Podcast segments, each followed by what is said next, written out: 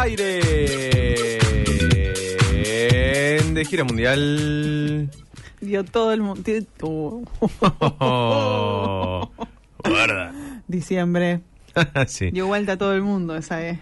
Sí, es la idea, es la idea. Quizás faltamos un rato más, pero no importa. Para la próxima.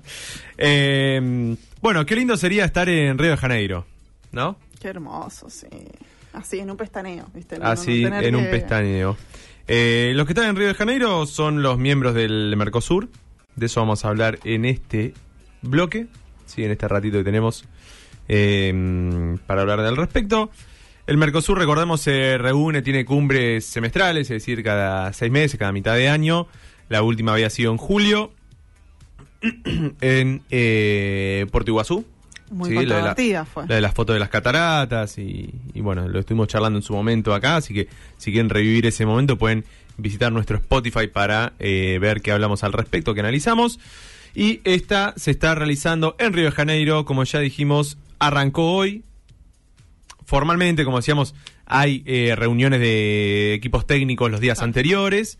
Hoy está la, la reunión de los ministros de Relaciones Exteriores eh, y de otros ministros, los ministros que manden los, los gobiernos correspondientes. Mañana es la reunión de los jefes de Estado, ¿no? Los popes que van, se juntan ya todo con todo el resto de las cosas más o menos cocinadas, por eso hoy un poco se sabe qué es lo que se va a acordar o no durante la cumbre de mañana, pero bueno, Claro. eh, es importante también tener la foto de, de los jefes de Estado que se juntan y... Voy a tomar mate mientras tanto, que se reúnen y, bueno, firman alguna declaración conjunta y este tipo de De cuestiones. hecho, bueno, algunas cosillas ya habíamos estado adelantando eh, la semana pasada, eh, sobre todo la cuestión Ah. del ingreso de Bolivia, que fue una gran, una gran noticia, una gran, digamos, novedad. Así es, la semana pasada se confirmó, por ahí, este, esta cumbre en particular tiene tres grandes temas, me parece. ¿Sí? A esto le, le agradecemos a Amanda que nos mandó que nos está escuchando, ¿sí? que hizo un gran resumen que nos, nos compartió y bueno, en base a eso y algunas cositas vamos a ir agregando, eh, preparamos este rato del programa. Así que Amanda, saludos. Tremendo laburo. sí. Eh, sí, yo pensé que iba a mandar algo cortito y mandó casi un testamento, así que bueno, eh, algunas cosas las vamos a ir comentando. Tres grandes temas que tiene esta cumbre. Por un lado, el ingreso de Bolivia formalmente, como decía Mica recién. Por otro lado, la discusión sobre el acuerdo Mercosur-Unión Europea. Y en tercer lugar, el otro acuerdo también entre Mercosur y Singapur. ¿Sí? Que son por ahí los tres grandes ejes que atraviesan esta cumbre eh, que se desarrolla en Río de Janeiro. Primer tema. ¿No? Eh, se decía la semana pasada se aprobó en el Senado brasileño la, el protocolo de adhesión de Bolivia, la- el Estado plurinacional de Bolivia, como miembro pleno del Mercosur. Bolivia es desde hace casi de la década de los 90, de casi de la fundación, iba a decir, del Mercosur, un eh, socio adherente, ¿sí? de miembro observador del Mercosur. Bueno, pasó por diferentes cuestiones legales y en el 2015, con bajo el gobierno de, de Evo Morales, pidió o empezó a hacer todas las tratativas para formar parte de el, el Mercosur ya como un miembro pleno. Claro. ¿no? Es decir, como adherente podía ir a las cumbres, podía participar en las reuniones, todo lo que fuera, pero no tenía ningún tipo de voto a la hora de la toma de decisiones. Tuvo que hacer una, una transición o, o seguir unos, linea- unos lineamientos. Sí, tuvo que hacer ¿no? unos cambios eh, legales, algunas cuestiones de sus arancel externo, cosas por el estilo, para acomodar todo eso a lo que está estipulado en el marco del Mercosur. Eh, en ese sentido, decía, en el 2015 es cuando Evo Morales empieza todo ese tramiterío. Obviamente que hay diferentes momentos, después del golpe del 19, la, eh, la presidencia de facto interina de, de Yainani, un poco estuvo trabado toda esa cuestión. Cuando eh, asume Arce para el 2020, bueno, se retoman un poco esas negociaciones y obviamente se aceleró en el último tiempo a partir de eh, Lula y su vuelta al, poder, al gobierno en Brasil y su intento obviamente de expandir un poco lo que es la esfera de, influencia de- del bloque, ¿no? Del Mercosur. Eh, ¿Por qué decimos que recién ahora se aprueba? Bueno, porque esto tiene que ser, primero, en 2015, cuando eh, Bolivia presenta los pliegos para ser parte, lo aceptan todos los estados miembros del Mercosur, es decir, Argentina, Brasil, Uruguay Paraguay. Venezuela, recordemos que está suspendido del 2017. Y eh, para poder hacer el proceso pleno, es decir, de incorporarse ya formalmente como tal, tiene que pasar por los parlamentos de los cuatro países. Argentina, Uruguay y Paraguay lo aprobaron en su respectivo momento y quedaba el Congreso brasileño, que bueno, hemos hablado un montón de veces que el, el Parlamento en Brasil es bastante complejo, tiene una gran multiplicidad de partidos, tiene actores muy diversos que negocian diferentes momentos y todo ese tipo de cuestiones. Bueno, recién el, la semana pasada se aprobó en el Senado brasileño la incorporación de Bolivia como miembro pleno del eh, Mercosur. Lula Silva todo esto comentó en X, es decir, lo que, que nosotros conocemos formalmente como, como Twitter, publicó un mensaje y dice lo siguiente. El Senado brasileño aprobó el ingreso de Bolivia al Mercosur. Gracias a los senadores por completar este proceso y felicitaciones al presidente. Un claro mensaje de apoyo a Lucho, Luis Arce, presidente desde, como decíamos, 2020 en Bolivia. Por su parte, Arce mantuvo eh, la posición diciendo que el ingreso de la adhesión de Bolivia es un hito histórico en la integración latinoamericana y siguió diciendo los pueblos del sur apostamos por la integración para hacer frente a los daños que presenta que representa la crisis multidimensional que amenaza a la humanidad.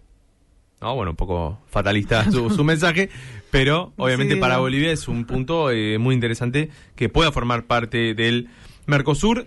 O sea que ya arranca esta cumbre siendo miembro pleno. No, ahora en la cumbre se tiene que Ah, ya aprobar como la eh, se hace ok. como la formalidad. O sea, viajó Arce, va a estar en la cumbre, va a estar sentado en la mesa, todo, pero recién mañana, cuando sea la, la cumbre con los jefes de Estado, cuando se aprueba ya Claro, se hace bien oficial. finalmente, claro, oficialmente, que ingresa. O sea, ya como está todo aprobado en todos los parlamentos, no debería haber nada, ningún impedimento que, que haga eso, pero todavía no es miembro oficial hasta que no esté mañana firmado la declaración final y todo eso. Muy interesante esa la, la ampliación esta, ¿no? De, de- de toda América, bueno, de toda América, ¿no? Pero digo, de, de los países de América del Sur, eh, me parece muy interesante que se, que por lo menos se esté, se esté llevando a cabo las, las reuniones, que sean temática mediática eh, y tema y temática eh, importante para los líderes de Estado, pensándolo de cara a eh, la transición geopolítica que hay en el mundo, la necesidad de, negociar en bloque y no tan eh, país con país, bilateralmente, digamos, la- en, esto, ¿no? La importancia.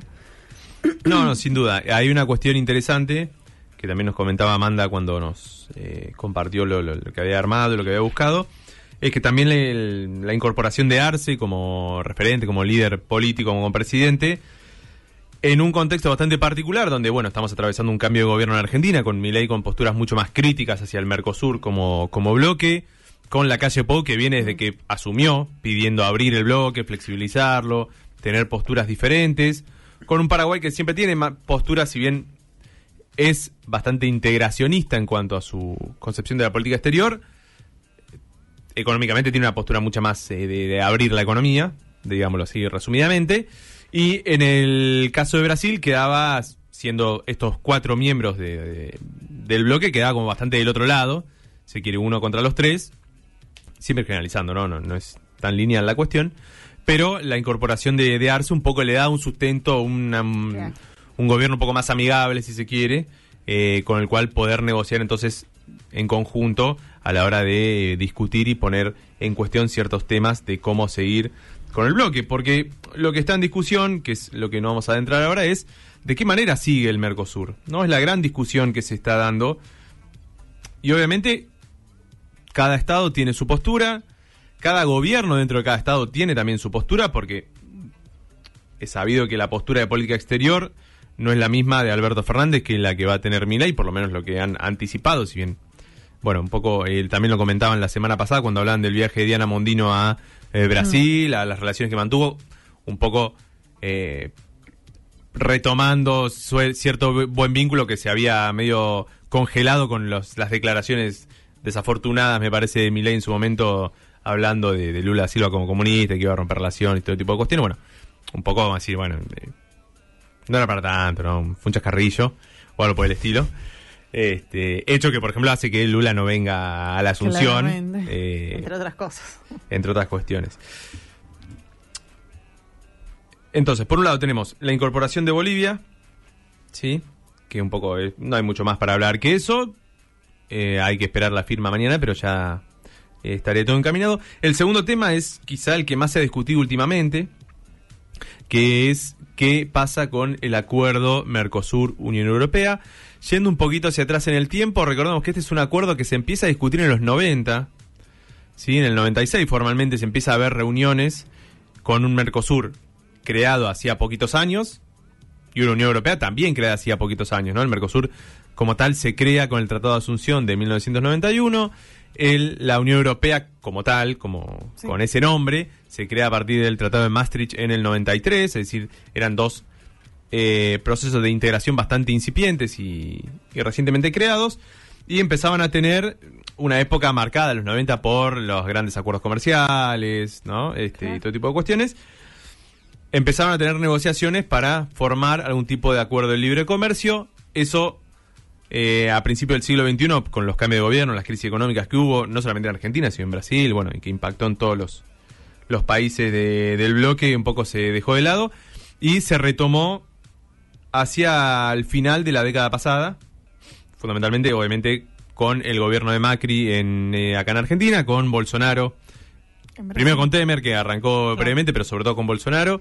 Y, eh, bueno, Uruguay y Paraguay siempre acompañando. Ahí como siempre decimos que eh, un poco el ritmo de lo que se discute en el Mercosur gira en torno a las decisiones que se dan en los dos principales países, sobre todo en Brasil, pero bueno, acompañado en menor medida eh, en Argentina. Y en 2019, en junio de 2019, se da la famosa firma de- del, del acuerdo, no esa en el cual Fori, canciller en ese momento de Macri, termina mandando un audio llorando.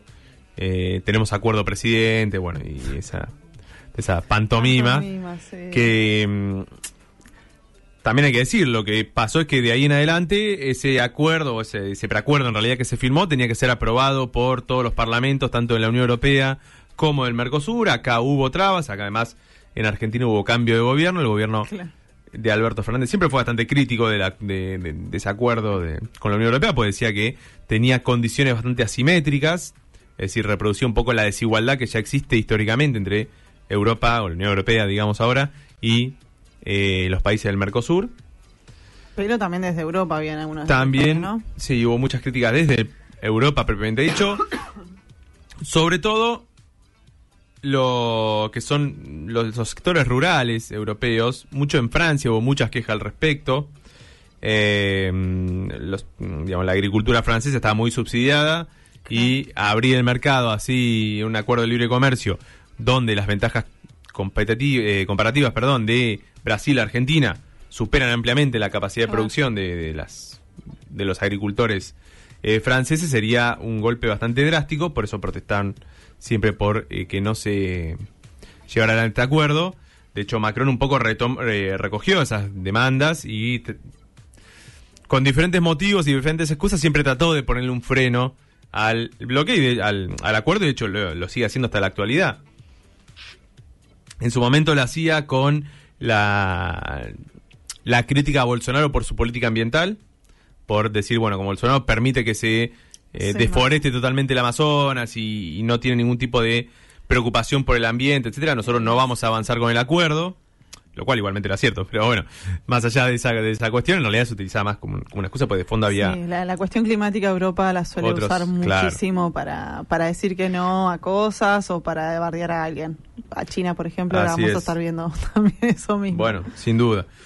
Y de hecho, eso es uno de los puntos que, por ejemplo, se queja el gobierno argentino, Alberto, se ha quejado durante mucho tiempo de esa cuestión. Es decir, ¿por qué no solo, y cuando Claro. vino Van der Leyen, la presidenta de la Comisión Europea, que estuvo reunida en Brasil con el propio Lula Silva, también eh, Lula dijo lo mismo, ¿por qué nosotros tenemos que andar soportando que ustedes nos vengan a decir qué podemos o qué no podemos hacer cuando ustedes ya han tenido su proceso de desarrollo, de industrialización, de, bueno, ni hablar de todo el impacto ambiental que tiene, si nos ponemos a buscar cuáles son los países o las regiones donde más se perjudica, digamos, ambientalmente, obviamente Europa junto con Estados Unidos y con China son de las zonas donde más concentración de emisión de gases y todo tipo de cuestiones eh, y además la lógica que tienen de imponer, de quiénes son para imponer las reglas de- en un acuerdo. Justamente Claro. se trata del acuerdo de los que levantan la bandera de la democracia y la libre elección y bla, bla.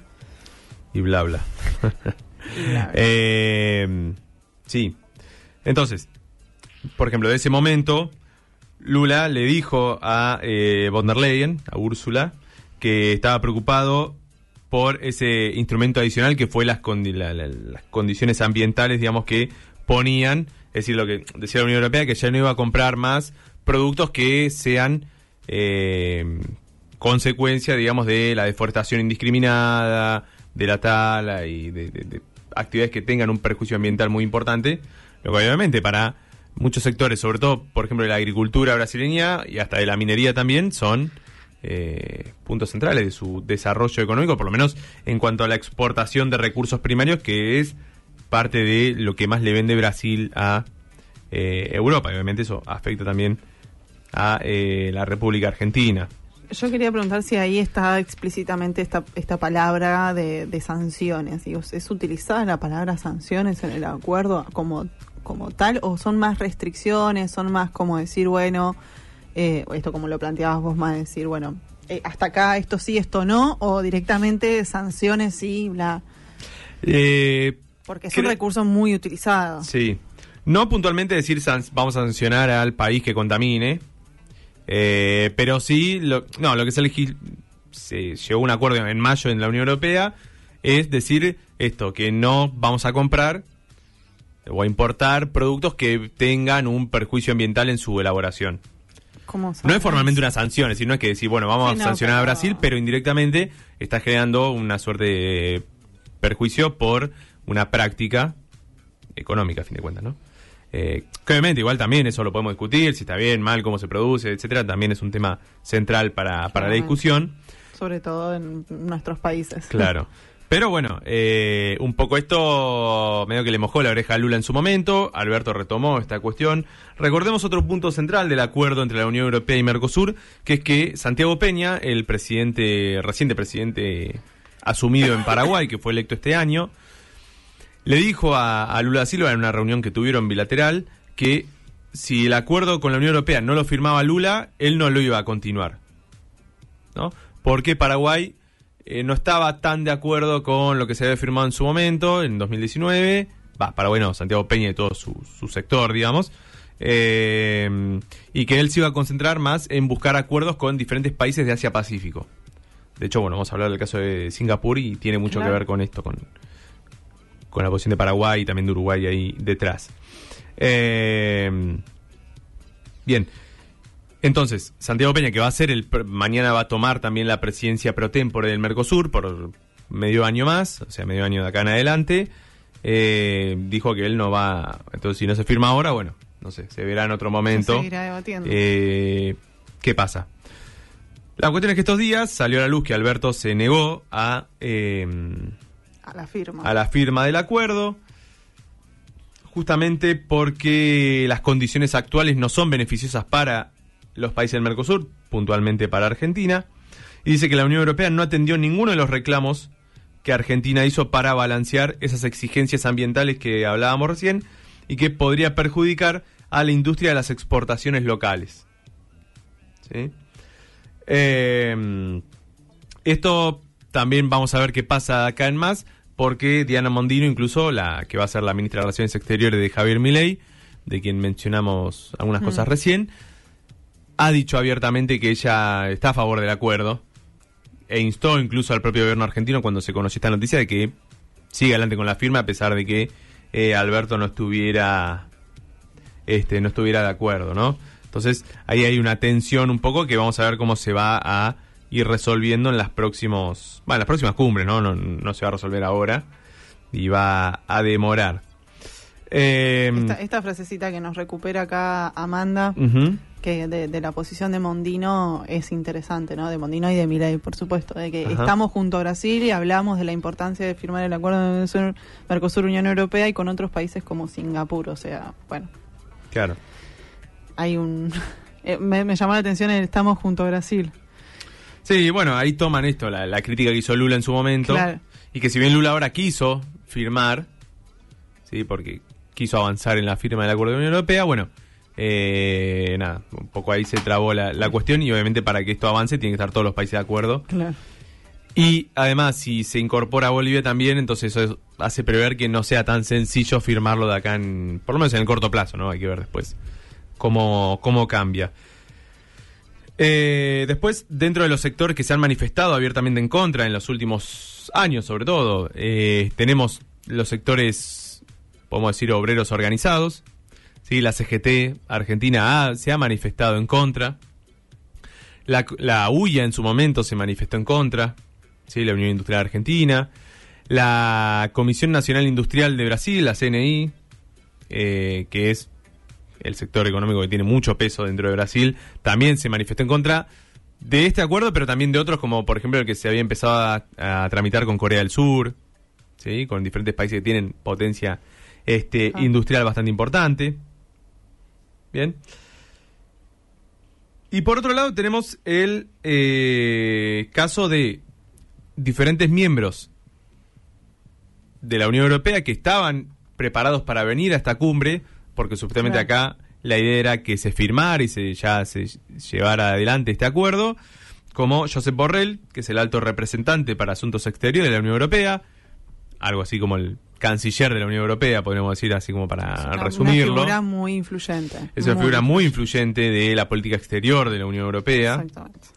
Eh, que siempre está en todos los temas que se discuten a nivel internacional, dentro de la Unión Europea aparece Borrell como la eh, voz, si se quiere, que, representa la postura.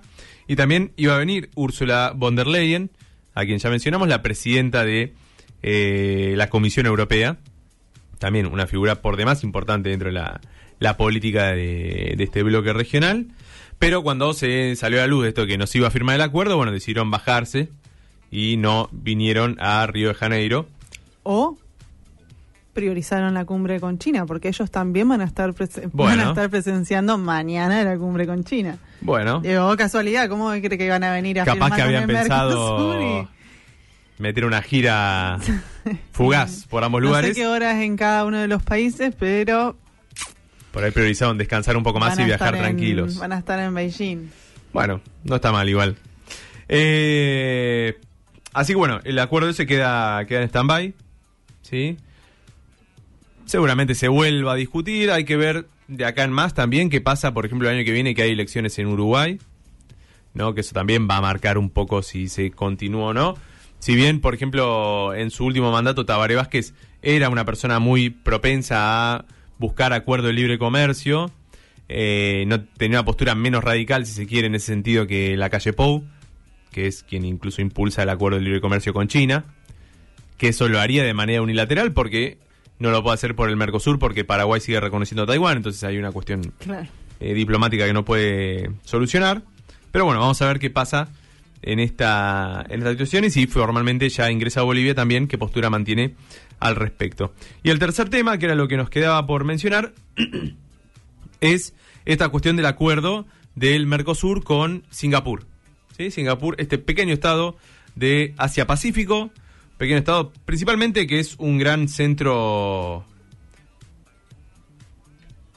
podríamos decir, de, logística, ¿sí? porque no es un gran productor de, de cosas, de tecnología, sí. Claro, eso te eh, tecnológico, pero sobre todo es un centro logístico muy importante para pensar en el acceso a todos los mercados eh, y a los puertos de Asia.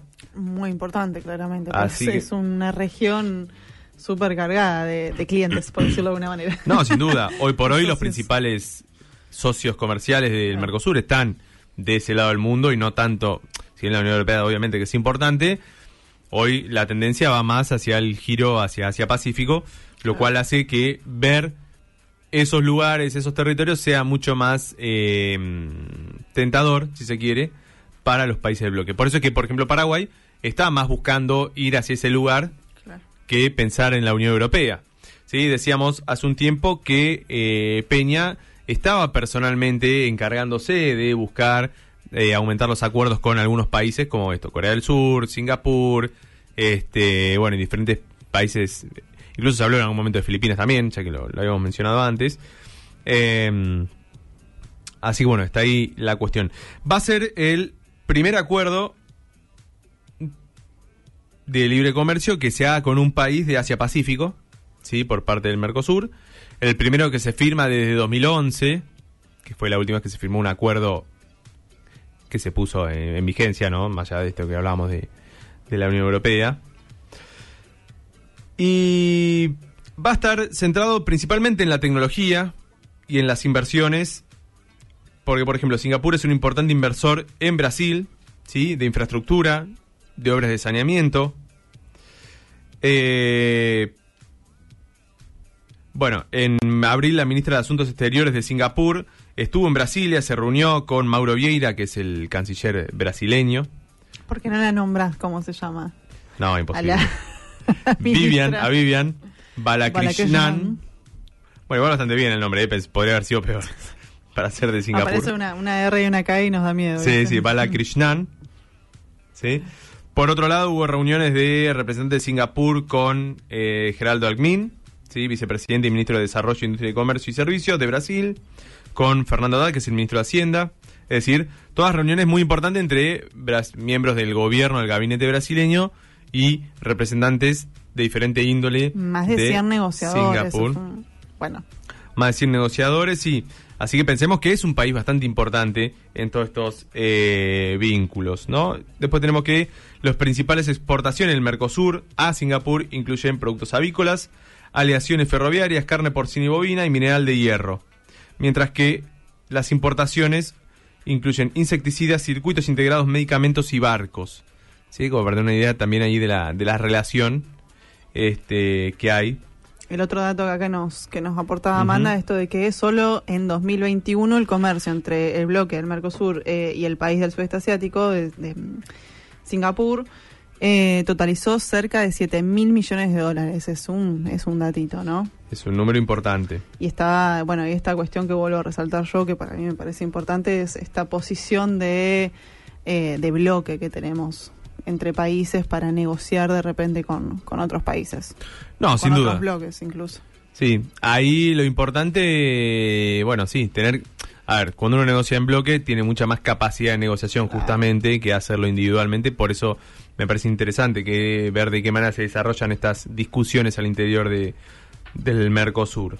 ¿sí? Dice, el objetivo es liberalizar y facilitar el comercio y la inversión entre las partes de conformidad con sus disposiciones.